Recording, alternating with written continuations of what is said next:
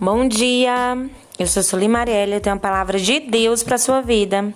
Hoje são 17 de setembro e você tem mais uma chance de confiar que Deus pode sim lutar por ti.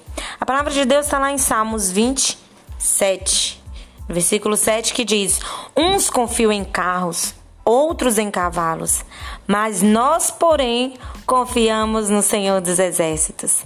Eu não sei em quem você tem confiado. Muitas vezes você tem confiado na situação, muitas vezes você tem confiado na sua situação financeira, você tem confiado no seu trabalho, muitas vezes você tem confiado no seu relacionamento, muitas vezes você tem confiado em amizades, muitas vezes você tem posto sua total confiança naquilo que você possui. E muitas vezes o que possuímos não vai definir o que seremos. Você pode perguntar, como assim, Soli?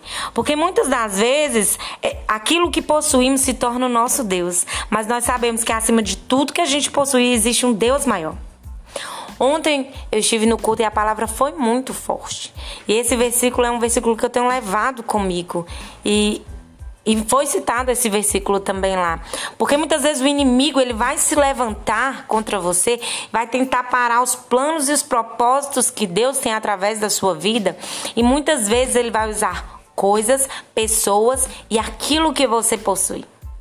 Só que você tem que confiar no Senhor dos Exércitos, aquele que está no controle de tudo, da sua vida, do que você possui, das pessoas, aquele que não perde uma batalha, aquele que peleja por você e aquele que te leva à vitória.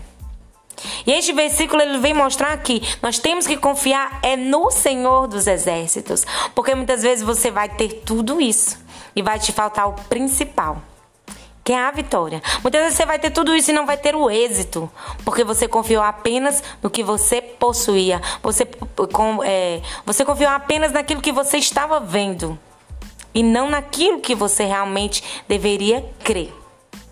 E essa é a palavra que eu quero deixar para tua vida, essa é a palavra que eu quero deixar para tua casa, essa é a palavra que eu quero deixar para tua família.